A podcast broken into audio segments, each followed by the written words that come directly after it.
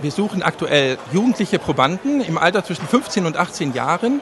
Und zwar müssen bestimmte Voraussetzungen erfüllt sein für die Kernspintomographie, die wir im Einzelnen immer noch prüfen würden.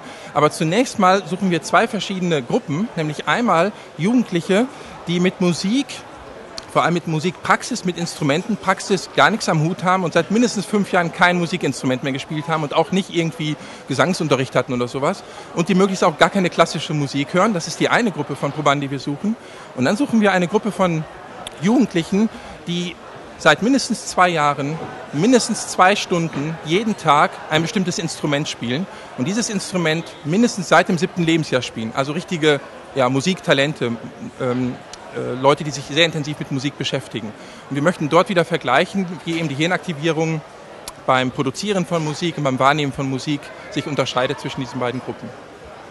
Interessierte Personen können sich bei mir melden, ähm, am einfachsten über die E-Mail-Adresse, etwas längere E-Mail-Adresse christian.hoppe at ukb.uni-bonn.de.